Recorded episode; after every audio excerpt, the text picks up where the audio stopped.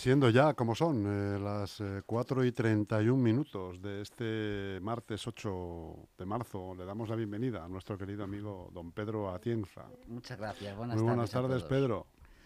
Muy, muy buenas tardes. Eh, Además, buenas tarde, tardes. tarde reivindicativa, así lo espero. Sí, sí, sí, sí. Hoy es un día, un día, pues, emblemático, ¿no? Sí, sí, señalado, ya señalado en el calendario, Muy señalado. Por desgracia, ¿no? Porque lo que perseguimos es algo que teníamos que haber conseguido ya, pero, pero la verdad es que cuesta llegar, cuesta llegar a la Cuesta igualdad eh, entre hombres y mujeres. Pero hay que Es seguir que luchando, hay que seguir dando pasitos. Sí, pasitos. pero es verdad que también es por segmentos, ¿no? Y por estatus. No, no, sociales, no, ¿no? que va, yo creo que no. ¿No te Es- parece? es- hay desigualdades en todos los estatus. En eh, todos los estatus. Vamos, eh, empieza por los bancarios si quieres, que son de un estatus muy alto, y termina por, por la tienda más pequeña de ultramarinos de, de cualquier barrio. Y seguimos viendo muchísima desigualdad.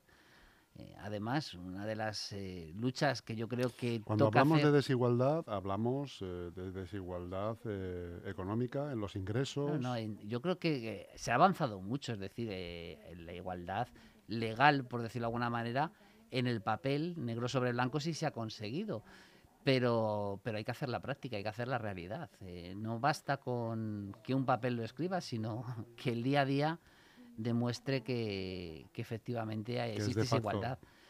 y yo creo que además eh, en las generaciones eh, que nos, que nos eh, sucederán, tengo la sensación, o por lo menos por el ambiente, claro, también ahí tengo algo de desinformación, pero por el ambiente que, que y por cómo hablan, por lo que escuchan y demás, eh, yo creo que se están dando pasos hacia atrás y, tenemos que luchar activamente los padres, los educadores eh, y todos los ciudadanos, toda la ciudadanía, eh, para que eso no ocurra, no se eche ni un solo paso atrás. Además, si miras los porcentajes de, Vox, un partido que precisamente defiende lo contrario, es decir, que haya desigualdad entre hombres y mujeres, pues mal camino llevamos. Hay que luchar con todas las fuerzas para que no, no es que no se dé un paso atrás, sino que se sigan dando pasos hacia adelante y si es posible con mayor longitud. Estoy de acuerdo contigo totalmente en lo que dices, Pedro, pero muchas veces la realidad es tozuda y nos pone de frente eh, ante lo que es realmente la realidad. Porque mira, ahora mismo tenemos el ejemplo claro de, de la diáspora que se está produciendo en, en U- en U- Ucrania, donde los maridos de los eh, cabezas de familia se están quedando a luchar y las mujeres están saliendo con sus hijos para protegerlos de una guerra, como es co- completamente lógico. Sí, sí, es una, una muestra de, de que esa igualdad, Es una muestra de que hasta, igualdad hasta en, esa- en- en países esas situaciones donde dramáticas, efectivamente eh, en se ve países como donde el bienestar está el estado del bienestar se con carácter general hay un papel del hombre y un papel de la mujer y no puede ser. Eh, tenemos que tener papel de personas y ser personas y hacer lo que nos apetezca, eh, siempre respetando el límite del de enfrente. efectivamente yo pienso como tú exactamente pero mm, también soy coherente y tengo los pies en el suelo y veo que siempre que haya un estado del bienestar por delante, por el medio, más, más que nada, la igualdad es necesaria y, y- y contributiva. Además, pero, en un estado de realidad, como, como te acabo de decir, como el que estamos viendo en Ucrania, la igualdad, pues se impone otra cosa, no se impone la igualdad. Además, en esta semana estamos viendo que la igualdad es un fin que yo creo que persiguen mm, el 99% de los partidos políticos de España, ¿no? Eh, y prueba de ello, pues las últimas declaraciones, por ejemplo, del Partido Popular poniendo esas líneas rojas a Vox a la hora de la negociación en, Castilla, en Castilla y León. Espero que efectivamente sigan siendo líneas rojas porque es importantísimo eh, para que la sociedad siga viviendo eh, de una manera justa. Pero aun teniendo todos el mismo fin, lo que hemos visto también estas semanas es que hay, hay diferentes caminos, ¿no? Sí. Eh, y yo creo que se va a escenificar claramente eh, esta tarde con la doble manifestación que va a haber, eh, que va a haber en Madrid, ¿no? Pero bueno, lo, importante, poco- lo importante es que todos luchemos contra el fin y nos pongamos de acuerdo Eso es. Eh, en cómo avanzar, eh, cómo subir esa escalera hacia la igualdad real. Pero mira, parece ser que tampoco se, nos ponemos de acuerdo incluso en, el, en, la, en, la, en, la, propia igualdad, ¿no? Porque esta tarde mínimamente va a haber dos manifestaciones y, y, y, seguramente que nadie nos va a librar de que dentro de un año o de dos haya una tercera manifestación a la misma hora. Es lo que digo, el fin que persiguen eh, es el mismo, pero el camino es diferente, ¿no? Eh, hombre, yo eh, estoy más de acuerdo con las tesis que, que defiende eh, mi partido, el Partido Socialista, que, que con, con, aquellos que defienden eh, pues cosas que yo no veo tan de igualdad como puede ser la gestación subrogada, ¿no? Pero lo importante es el fin. Ya veremos cómo hacemos el camino. Es ponerse de acuerdo, llegar a consensos y seguir avanzando en esta dirección. Además, eh, sabes que hoy ha, han presentado un nuevo plan de igualdad que desde el año 2006, creo recordar que no se eh, hacía ningún plan de igualdad eh, nuevo. 20.000 millones de euros de aquí al 2025 en ese plan de igualdad. Espero que esa sea una piedra muy importante para que en el 2025 digamos que estamos dos, más cerca en, del objetivo. En, tres años, 20.000 millones. 20.000 millones, sí. Madre mía. Esperemos que eso sirva para, para estar más cerca del, del, objetivo final, que no es otro que hablemos de personas. Eso es. Muy bien, Pedro. Pues bueno, el tema de hoy ya ha sido abordado. abordado. El tema, el tema estrella el de tema hoy. más de actualidad. Eso es, ha aunque sido abordado. La actualidad es tozuda, ¿eh? La actualidad sigue siendo tozuda. Eh, además, y... estaba yo recordando cuando, cuando llegaba para aquí que queda menos de una semana para un fatídico aniversario como fue el 14 de marzo del 2020, ¿no? Ya queda nada para cumplir esos dos años eh, eh, donde se tomaron las primeras medidas de, de confinamiento de la ciudadanía frente a esta pandemia que no nos abandona, que ahí sigue, ¿eh? que no se nos olvida ninguno.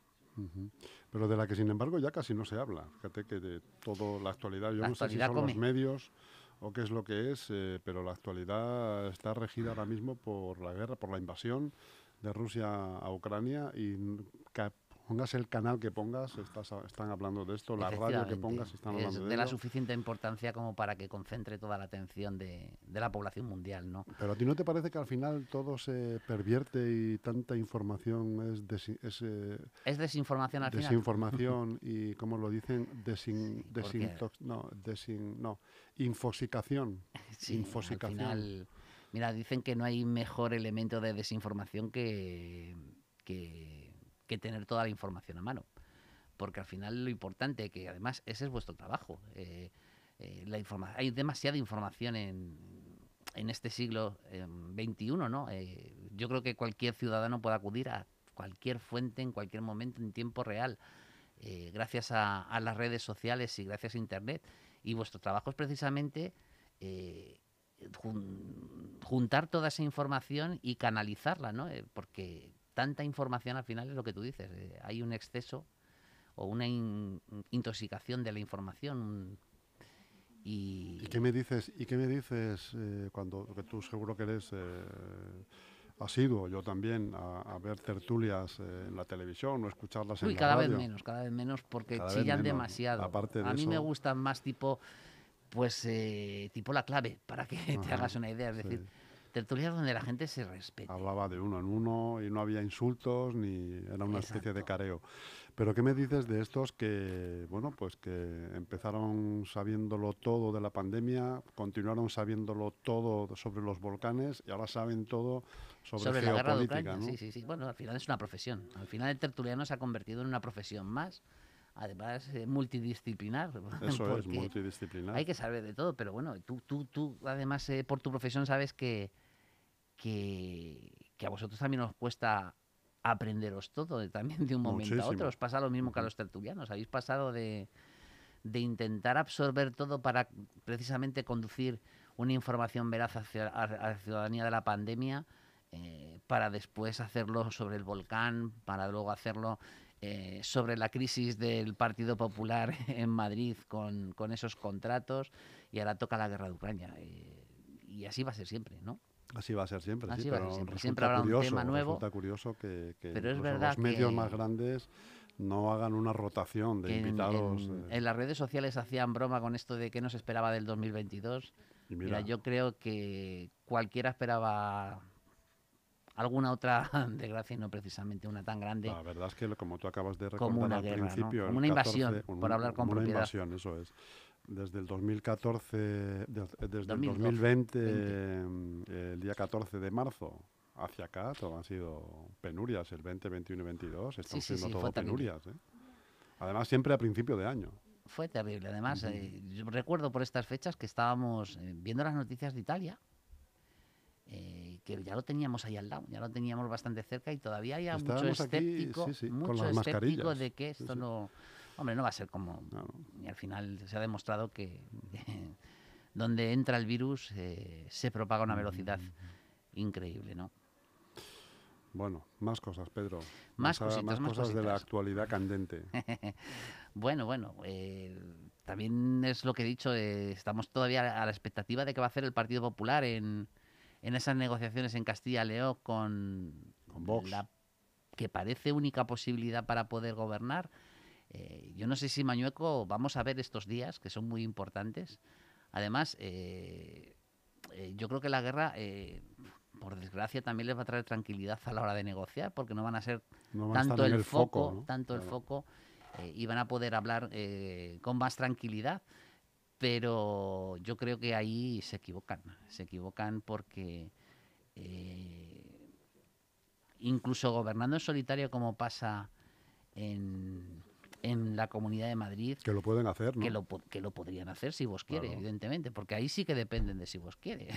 Eh, o buscan otro otra alternativa que ya se les ha ofrecido eh, desde el Partido Socialista, eso sí, con un pacto a nivel estatal, no a nivel interesado, ¿no?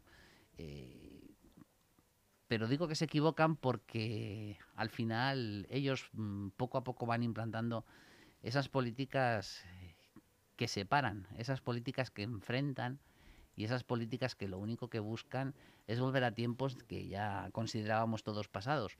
Ahora bien, eh, decirle a, a la gente que, los derechos todavía hay que defenderlos día a día. Los derechos conseguidos no se tienen porque sí, sino porque nuestros padres, nuestros abuelos lucharon por obtenerlos, ¿no? Y ahora nos toca a nosotros mantenerlos. Y es también con nuestra lucha día a día, eh, y hoy mejor que nunca para decirlo, eh, que esos avances hay que, hay que mantenerlos eh, sin descanso. No hay que olvidarse un solo día que no son derechos adquiridos, sino derechos conquistados. ¿no? Y eso yo creo que es muy importante. Y luego tenemos también lo del perdón, ¿no? Que esa palabra tan de moda eh, desde en los últimos años en la Casa Real, que, la verdad es que yo no creo que haya pedido perdón. Yo, eh, por más que leo el, comunicado del rey emérito, un lo siento, me he equivocado, no va a volver a suceder, no, no ha sido esta vez. Eso parece que solo vale para cuando se matan elefantes, ¿no? ¿Estás de, acuerdo entonces? Eh, Estoy de acuerdo con Pedro Sánchez. Que tiene que, pedir, necesita tiene que dar explicaciones. Explicaciones, bueno, explicaciones. Yo creo que la fiscalía lo ha explicado perfectamente. Lo que toca es dar la cara, dar la cara y, decir qué es lo que ha sucedido y, y, y asumir la. Hombre, evidentemente eh, ha dejado la Fiscalía claro, tal y como también, si tú recuerdas, hace ya un año decíamos en, este programa de que, de que todo iba a quedar así por la inviolabilidad de, la figura real, ¿no? Pero, pero también puede suponer esto eh, un punto de inflexión. Yo escuchaba ayer que incluso la Casa Real actual se está planteando renunciar a esa inviolabilidad para los actos particulares, eh, que es donde se ha enriquecido, hay que decirlo claramente, porque la Fiscalía ya lo ha dado por hechos probados, eh, se ha enriquecido ilegalmente el anterior rey de España, el actual rey emérito Juan Carlos I, ¿no? Eh, bueno, pues para eso sirve la reflexión, para eso sirven también las explicaciones, para ver cuál es el camino que debemos de seguir y empezar también que la ley coja también aquellas personas que se que hasta ahora, la única persona que hasta ahora se sentía impune en el reino de España, que era el rey, que es el rey y que era el rey anterior, ¿no? Si sirve para avanzar en ese sentido, perfecto. Fíjate que yo creo que no se va a avanzar eh, nada. Yo creo que no se va a avanzar nada porque probablemente a la institución tampoco le interesa que se avance en ese sentido. Es verdad que se, se puede hablar de ello, eh, pero no, eso no sé cómo se articula en la Constitución, si hay que votarlo, si, se, si lo vota el, el Uy, modificar gobierno. el, o se- el título el título primero de, de la corona es complicadísimo. por ¿eh? eso te digo muy muy es que- complicado. por eso te, Eh, y una renuncia hacen un personal brindis al sol hablando de ello ya. y una renuncia personal no tendría jurídicamente sentido porque eh, yo renuncio a mi inviolabilidad ya, pero si la ley te dice Claro. a un juez que no te puede juzgar, el juez va a decir que no te puede juzgar, ¿no? Es muy complicado. Yo no sé, y, y yo me imagino que por ahí van los tiros cuando dicen que se están planteando el renunciar eh, en el ámbito privado, porque la Constitución, como todo, es interpretable. ¿A Y no siempre parece- puede haber leyes que Claro. puedan interpretar la Constitución. Hay que buscar el encaje para que efectivamente siga existiendo, porque lo dice la Constitución, y para necesitarlo se necesita no, no- solamente una mayoría, cuali- el, el título primero de la corona, no solamente se necesita una mayoría cualificada, sino disolver las cortes, volver a convocar elecciones y volver otra vez a votar sobre el, sobre el texto para luego hacer, en, en su caso, un- el consiguiente referéndum, ¿no? Es decir, que es una reforma muy, muy complicada, pero quizás encuentren eh, ese resquicio por lo, por mediante ley limitar la inviolabilidad a los actos eh, de la Casa Real y no a los actos privados del monarca. Vamos a ver, vamos a ver por dónde van esos tiros. Yo creo que, que tenemos que seguir atentos a esto porque puede ser una modificación muy importante eh, que adapte y modernice también la Casa Real. Porque esto de la inviolabilidad suena a tiempos al muy de la Edad Media, ¿no? medievo.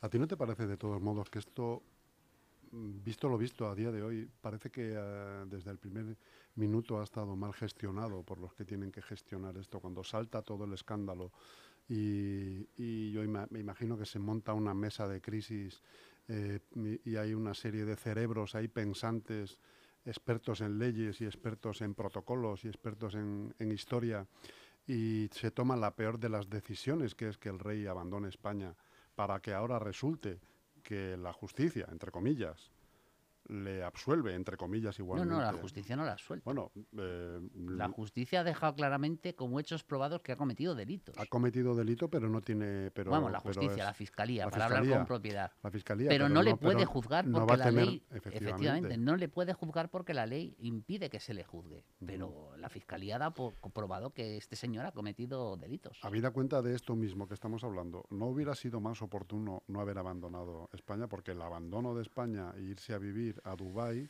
lo que ha, lo que ha sido es eh, ha sido recrudecer ya no tanto la, la- o sea, las, las sospechas, pero además el, el- la indignidad, ¿no? Que Uy, es la- huir de un rey huyendo de su propio país, como No, lo hizo es- su no es- abuelo, no es el primero. como lo hizo su padre. el primer Borbón que huye. Por eso. Pero yo creo estamos, eh, que, que esta vez eh, el, el sentido que tiene es, y por eso yo no creo, no coincido contigo en de que haya estado mal gestionada esta crisis, desde la Casa Real me refiero, ¿eh? Desde, desde la, la Casa Real, perspectiva de la, Casa Real. Real. Porque tener al, al rey emérito mm, con esas sospechas, que ya son certezas, eh, de su pasado, eh, podía haber sido uf, eh, muy complicado de llevar el día a día en, eh, para la Casa Real. hijo.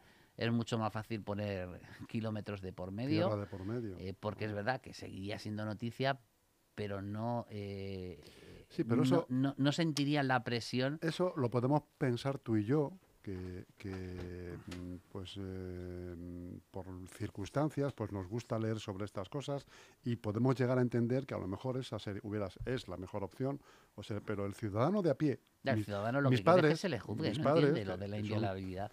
Efectivamente, mi ciudadano de, de pie, la gente lo, lo- lo que dice, pero ¿por qué ha huido este hombre? Para el ciudadano de a pie, el- mm, la, la- la cosa es, si se va será por algo. Mira, hay, hay historias, hay, herramientas eh, que cuando se hicieron, se, se hicieron pensando precisamente en, en respetar la democracia. Y esto a lo mejor le cuesta a la gente entenderlo, ¿no? Pero es decir, cuando se dice que por qué a los políticos, a por qué a los, bueno, a los políticos, a por qué a los diputados eh, o a los ministros eh, se le juzga en el Tribunal Supremo y no se le juzga a un tribunal ordinario, el objetivo que tiene eh, ese derecho es proteger de las posibles presiones ante posibles querellas criminales o querellas de otro tipo a la hora de ejercer su derecho a voto en las Cortes Generales. Y eso lo puede entender todo el mundo. Ahora bien, bueno, pero también, porque vamos bajando, es decir, eso no puede amparar absolutamente todo. Pero decir, también le juzga el Tribunal Supremo porque el Tribunal Supremo sí no sabe juzgar, hay que decirlo claramente. Y aparte está elegido ad hoc por el partido que gobierna en ese momento y es de una manera de autoprotegerse ellos mismos a sí mismos. Sí, sí, no, no, sí. Por eso te decía que vamos a bajar más, es decir, pero una cosa es protegerles en su ejercicio eh, de la democracia y otra muy diferente es protegerle para todo. Es lo mismo que pasaría con el, con el rey, que sería al final un funcionario más, entre comillas, eh, del Estado. Eh, tiene que tener su determinada protección, pero eso no puede impedir que se le condene, sobre todo por actos privados. Es decir, todo tiene que ser juzgado. Absolutamente todo tiene que ser juzgado. Lo que hay que buscar es las herramientas para que eh, esa, ese mal uso del que puede hacer otras personas de la justicia pues sirva para presionar y, se tomen decisiones que no correspondan. Hay que hablar mucho, hay que hablar mucho sobre este tema. Además, fíjate que fue Ciudadanos uno de los que eh, casi consigue poner esto en la agenda política, ¿no? Eh, lo de lo de que, pues eso, que el aforamiento de los, eh, de los políticos se, renunciara a él, ¿no? Y yo me alegré, no porque coincidiera con su defensa, es decir, yo creo que sí que tiene que haber un determinado aforamiento muy limitado para proteger la democracia, eh, sobre todo su, el ejercicio de, su derecho a voto de, los, de nuestros representantes, pero ahí, hasta ahí. Y, me hubiese encantado que hubiesen sido capaces, al final, no, lo fueron, pero que fuera algún partido político capaz de meter esto en la agenda política para que realmente comience a, legislarse como pide el siglo XXI. Eh, porque es verdad que nuestra Constitución eh, es ya mayorcita, ¿eh? ya necesita a lo mejor dar una doble lectura y adaptarle a la realidad del siglo XXI. No pasa absolutamente nada. Yo siempre he defendido, sobre todo en cada acto de la Constitución a la que he tenido el honor de representar al Partido Socialista, en su discurso yo siempre he defendido la reforma de la Constitución, porque una Constitución ha de ser viva. Hay determinados elementos que efectivamente están ya lo suficientemente protegidos como para que no se modifiquen, como pueden ser los derechos y deberes de los españoles, pero hay otros que perfectamente eh, pueden adaptarse al siglo XXI. Y yo incluiría este, aunque es verdad que en el caso de la corona está también excesivamente protegido, pero a lo mejor hay alguna ley que se pueda redactar que interprete de una manera más laxa esa inviolabilidad. Inviolabilidad al margen, yo creo que el español medio considera una indignidad que el rey viva incluso fallezca fuera de España en su momento, o venga a morir a España en las últimas, eh, y que creo además que, eso no ayuda nada tampoco a la imagen de la monarquía, sino que incide más en que, en que la gente se, se pregunte, pero bueno, si, este, si estas personas cuando cometen algún, algún delito o alguna infracción no pueden ser juzgadas. Si se ven amenazadas, se marchan de España y, pueden estar en el extranjero viviendo tranquilamente. Y se pueden venir a morir a España otra vez y encima se les rendirán honores, como es lógico. Yo no lo eh, sé. Yo creo que eso no va a favor de obra de la corona. No, no va a favor de obra y es más, eh, yo no creo que, vamos a ver, yo no deseo la muerte de nadie. No, no, pero vamos, que le Pero yo no creo que si Juan Carlos eh, muriese en breve, eh, se le rindieran muchos honores en España. ¿eh? Tendría, yo creo que no, que tendría, ha pasado de ser el héroe del, del 23F, bueno, la verdad es que eso también es muy típico del siglo XXI, pero a pasar a ser una de las figuras eh, no, sé, no, sé, si más odiadas, pero más, repudiadas y más denostadas de, de la historia de España. ¿eh? sin duda. Eh, España realmente no era monárquica, era Juan Carlista. Y yo creo que, ya ni eso. Eso decían. Mm, yo soy más de, la línea de José Luis Rodríguez Zapatero. Yo creo que España es más republicanista que republicana, ¿no? Que yo creo que nos define mejor. Es decir, que la monarquía es el mal menor para tener una, democracia. Bueno, Esperemos acontecimientos, Pedro, a ver qué pasa, a ver si es verdad que se puede modificar eso, a ver si es verdad que eh, el Vamos a ver en español del que en qué se queda ese planteamiento que quiere hacer la Casa Real, si, si avanza o se queda nada más en, un simple borrador. Yo la verdad es que espero impaciente alguna reacción de este tipo de, nuestro actual rey. Y mientras tanto, si quieres, abordamos, nos quedan cuatro minutos escasos. Eh, la actualidad, eh, bueno, todas estas visitas que está haciendo, hoy está el presidente Sánchez en Letonia, si no me equivoco, visitando tropas que tenemos allí. Eh, bueno, una de las partes, como ya lo hemos comentado alguna vez aquí, creo, además en tu espacio también, una de las partes buenas, entre comillas, de todo esto que está pasando es la gran unidad que están mostrando todos los miembros de la Unión Europea, todos al unísono, todos de acuerdo, tanto en las sanciones como en el envío de apoyo humanitario como de armas ofensivas, lo cual no deja de ser eh, también eh, de serie de serie negra. ¿eh? Sí, sí, bueno, enviamos, las, también enviamos las bombas y luego las vendas. Ha traído sus tensiones también lo de, lo de las armas. ¿no? enviamos las bombas y luego las vendas. Bueno. A ver, al final yo creo que hay que dejarse también de actitudes infantiles, que es así, es decir, hay que ir al neto. Estamos, con una invasión. Esto es lo de como para que para que la gente lo entienda, es decir, eh, ¿cómo frenabas tú al matón de tu colegio? Mm, solo tienes dos soluciones. O te enfrentabas a él, aunque te diera, o huir. No hay más, no hay más. No hay negociación posible. Y como no hay negociación posible, eh, solamente quedan esas dos medidas. O te enfrentas a él para intentar pararle, o sales huyendo. Porque cuando uno quiere invadir un país, y además lo ha dicho claramente Putin, es que yo no sé si que no, algunos no escuchan, ¿eh?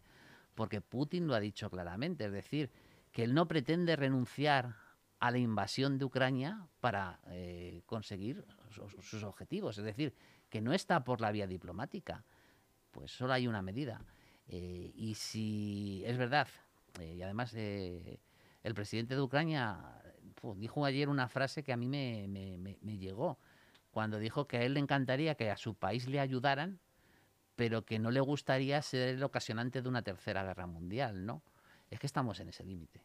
Es que estamos en ese límite. Es que es muy complicado. Lo, de la geopolítica es muy, muy complicada. Pero esperemos que nuestros diplomáticos consigan por lo menos que la invasión mm, dure menos. Eh, aunque yo veo muy complicado, además por el incluso por el por el honor mal entendido eh, a Rusia, ¿no? Pero yo veo muy complicado que Putin renuncie eh, recule, a, la invasión global de Ucrania. Lo veo muy, muy complicado. habrá que buscar una solución intermedia en la que puedan ocupar aquello. Y Espérate que no estemos los dos próximos años siguientes hablando de este, de, este, este tema. todavía, seguro. Seguro porque estas cosas eh, no hay una solución buena. Cualquier solución que se adopte es regular no, no, cualquier, solución es mala. Eh, pero bueno, al final dicen que es mejor un mal acuerdo con un, perdón, un, buen, un mal acuerdo con un buen juicio, ¿no? Pues esperemos que... Pero lo veo muy complicado porque, vamos, salvo cambios que no conozcamos, eh, Putin no pretende en ningún momento renunciar a sus actuales conquistas en Ucrania, bueno, ni a, a conquistar Ucrania, vamos. Así que esperemos acontecimientos. Muy bien, eh, don Pedro Atienza. Pues muchas gracias por tu visita. Hemos tenido una charlita interesante. Hemos hecho un repaso de la actualidad. Y, Solo nos ha quedado lo local, pero. Lo local. No sé si, si tienes algo pendiente. Vamos a buscar algo. No, no, la verdad es ah, que no. Pero vamos a ver si la próxima semana puede venir Javier de Diego, que hoy tocaba. Eh, pero no, bueno, disculparle, aunque lo haga al final, ¿no? Pero disculparle porque le ha surgido eh, pues un asunto de trabajo y evidentemente eso está por encima del del vicio de venir aquí, ¿no? Eh, y disculparle en nombre, en nombre de Javier de Diego y espero que la próxima semana, ya que no ha podido esta, vamos a ver si podemos intentar montar algo a nivel local que hace muchísimo que no tocamos ese perfecto, Perfecto, Pedro, pues ya un sé abrazo. Que hay algún tema muy de actualidad, como es el Plan General de Ordenación Urbana, pero eso ya lo hemos tocado muchas veces nosotros, ¿verdad? vamos a ver si buscamos algún otro tema diferente. De acuerdo, pues así queda. Un abrazo y hasta la semana que viene, Pedro. A ti.